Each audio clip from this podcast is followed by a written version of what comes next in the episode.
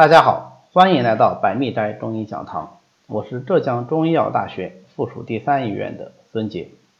今天呢，我们继续来学习中医基础理论，我们来看一下气、血、津、津、液相互之间的关系。在前面几讲里面，我们已经系统的学习了气、血、津、津液的生成、腹部以及功能。那么今天呢，我们来看看这些人体主要的精微物质，它们相互之间存在一个什么样的关系？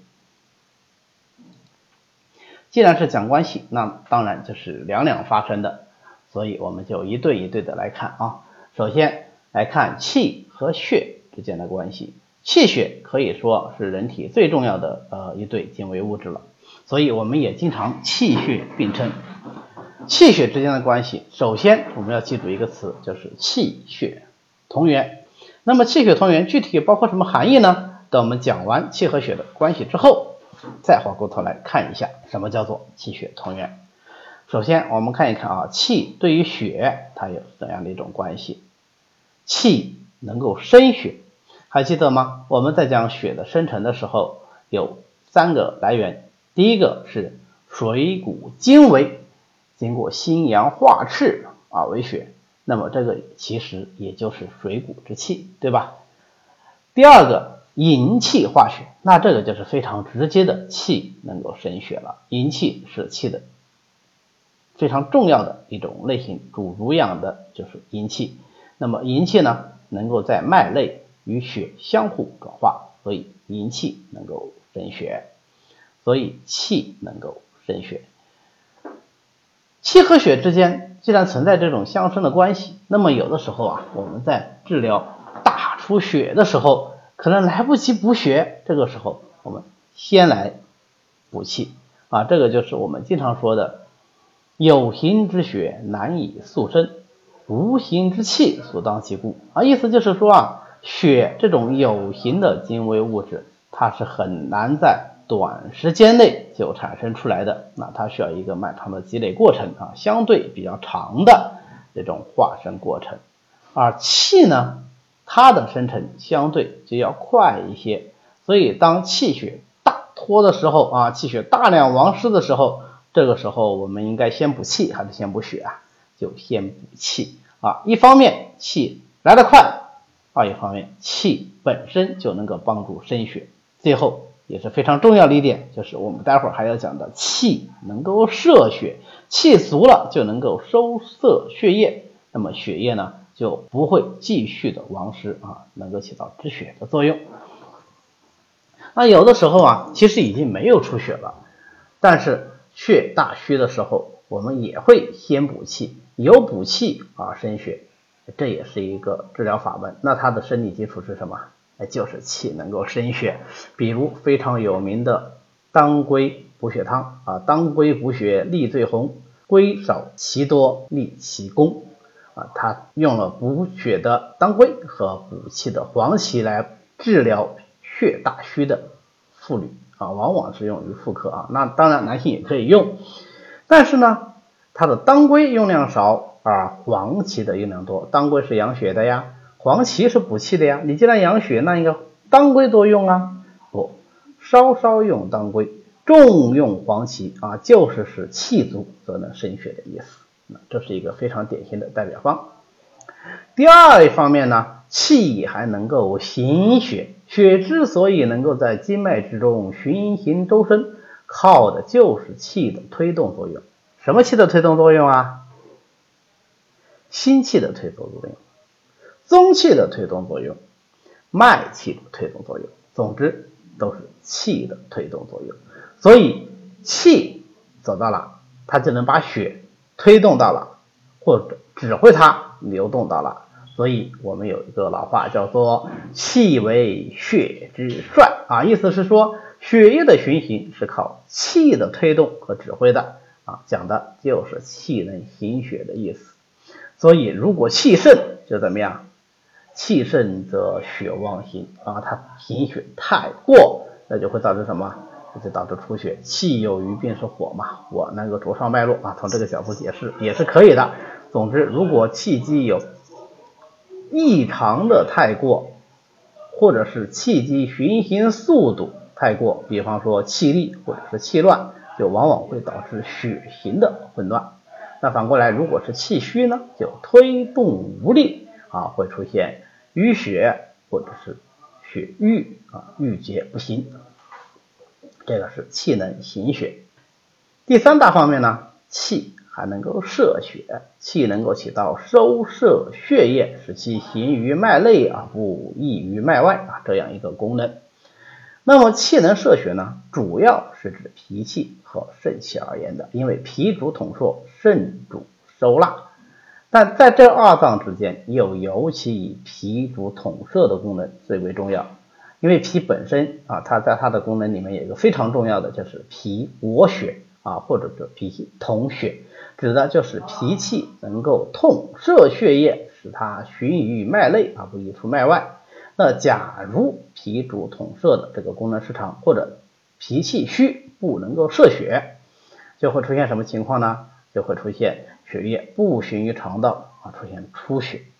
那这种出血呢，它是一种虚性的阴性的出血，所以它的出血部位是在上面还是在下面呢？对，它是在下面为多，是在阴位多还是阳位多呢？哎，就是在阴位多，所以它往往表现为呃便血、尿血。经血，或者是下肢的紫斑，或者是妇科的崩漏，这种出血会相对更多。那齿溜、鼻溜啊，鼻子出血，或者是齿龈出血，甚至于吐血、咳血啊，就比较少见了。这是气对于血，那么血对于气呢？刚才讲了，气血能够互生。所以第一个就是血能够生气啊，所以与气为血之帅啊，我们前面讲过的气为血之帅相对应，有一句话叫做血为气之母。那么血呢，也可以转化为营气啊如润周身啊，所以血为气之母。血可不仅仅只是营气之母。血流于脏腑，则脏腑功能正常，就能够化生脏腑精气，这也是血为气之母的含义。所以，如果血虚呢，就往往也会引起气虚啊，气血能够破损。第二点呢，血能够载气啊，血具有承载气的功能，这一点在大出血的病人身上。体现的非常的明显，大出血的时候吧，血液大量的流失体外，可是血能载气啊，所以气也就跟着血一起亡失了，最后出现的症状就不是仅仅血虚，而是气血大虚。这种情况下，我们前面讲过了啊，那么是应该先补血还是先补气啊？对，就应该先补气，而且要大补元气。用什么方子呢？用独参汤啊，就一颗老人参，马上用水。给他煎，那有人说，哎呀，人参要煎几个小时，这个大失血的病人不是早就已经病危了吗？对，所以你煎上去以后，只要煎开啊，十几二十分钟就开始一瓢一瓢的开始可以给病人喂，那么一边喂就一边煮，一边喂就一边煮，那么他的气呢就逐渐的生成，就开始行使它摄血的功能，于是呢气就越来越足，血呢反而是越出越少，哎，最后。这个大出血就可以得到及时的救治了。那有的时候可能出血已经没有了，没有活动性的出血，但是病人的情况仍然是一副气血大虚，这个时候也要用独参汤来救急啊，是气足则血便旺。好，第二对关系呢，咱们讲气与金的关系。气和金的关系，其实我们前面在讲金的时候已经提到了。金气理论啊，金就是气，气就是金，金气可以相互化身啊，所以金气之间的关系就是这一句话啊，能够相互转化，金可以化为气，气可以化为金。那么气和津液是什么关系呢？气和津液的关系与气和血的关系非常的像，它们首先存在一个精气。同源的关系，那么气对于筋呢，也是首先气能够生津啊。气为什么能够生津呢？还记得我们前面讲津液的生成过程吗？你看，引入于胃，游溢精气上归于脾，脾气散精上输于肺。这个过程是怎么完成的呢？靠的是气的气化作用才能完成的。所以你看，精液的生成是不是以气为根本呐？所以说气能够生津。那么津液由胃到脾，由脾到肺，由肺到膀胱。这个循行过程的动力何在呢？靠的也是气啊！我们前面讲了，靠的是肾阳的蒸腾啊，肾中阳气的蒸腾，这是气能够行进。还靠什么？还靠脾气、肺气的功能正常。脾气以身清，肺气以腹部，这样才能够使津液腹部循行于全身，所以有气能行经的功能。那如果气不能够行经，或者说行经无力，会怎么样呢？哎，那津液就不能够正常的循行，就会停滞而不行。津液在体内停滞，就会形成有形的浊邪，比方说痰湿水饮啊这样一些病理产物啊。痰湿水饮一旦形成，就后患无穷，会产生数不胜数的啊各种病变啊。我们老百姓的话说，就是你停在哪里就。病在哪里？如果痰停于心，那叫痰蒙心窍，对吧？如果痰停于中焦呢，那叫中焦脾胃痰湿啊，或者叫中焦痰湿。如果水停于下焦呢，啊，那个叫什么少阴寒水啊，等等等等啊，这个变化无穷。第三方面呢，气还能够起到摄精的作用。啊，气能够固摄津液，使它存在于它应该在的位置。什么叫应该在的位置啊？就是它应该运行到哪里，它就待在哪里，而不会跑到其他地方去，尤其不会脱失于体外。这个叫做气能摄津。那如果气不摄津呢？那津液就往往离其本位，甚至脱离体外。比方说，汗出称称是为津。气不能摄精以后，精液大出，以什么形式出啊？大汗出，那么就是精液不能为气所摄啊，所以大汗出。那这个往往是肺气虚、胃表不固，我们可以用玉屏风散来治疗它啊，用黄芪补气，白术健脾以固表，再稍微加点防风去外邪。为什么？因为你出汗，汗孔就开，汗孔开，邪气就能入。对吧？所以要稍加驱邪之药，这个以后在方剂学里大家还能够更详细的学习到这个方子。那再或者气虚而不能摄津，那津液就由下而入，哎，变成小便，那小便量小特别的多，次数多，量多，这个叫什么？小便清长。肾气虚则小便清肠。再或者脾气虚不能摄唾，那什么？哎呀口里的唾沫、口水就特别多啊，唾为肾液，对吧？哎，对，所以我们这里说的唾沫，实际上指的什么？指的不是前面我们讲的五液里的唾，指的是口水啊，就是或者标准的中医说法叫做涎啊，这个往往见于小孩子啊，小孩子脾气弱的时候。你看他睡着以后，哎，口水就顺着嘴哗流出来，这就是气不摄津。那脾虚不能摄其津，于是就涎出。哎，那我们刚才讲到的唾，那如果肾虚呢？对，他就不能够摄唾，所以嘴巴里面就老是有很多唾沫。那甚至于，你看有的人讲讲着话，这口角他这个唾沫、唾液就流出来了啊，这也是肾虚不能摄其津啊，不能摄其唾的一个含例子。那么金对于气呢，主要表现在金能载气上面啊，金能够运载气，或者说金能够承载气。那大家想一想，跟血能载气一样，如果是金能载气的话，精液大量的往失，是不是气也会随之大量的往失啊？对，所以我们前面讲的。大汗出也好，或者是小便清长也好，都会导致相应脏腑的气机虚弱。比方说大汗出，那么就脾肺气虚；小便长期的清长，那就容易引起什么肾气虚。那有人说，哎，肾气虚的表现不就是小便清长吗？对的，肾气虚会出现小便清长。可是如果因为某种原因引起了小便清长的话，长此以往也会伤及肾气。比如说滥用利尿通淋药，是不是就可能导致长期的小便清长啊？对，那么它就可能会伤及肾气。再比方说，长期的大量饮水，结果小便清长，是不是也会引起肾气虚啊？对，这都是临床上常见的例子。那么血和精的关系是什么呢？血和金最重要的关系就是精血。能够护身，精能化为血，血能够化为精。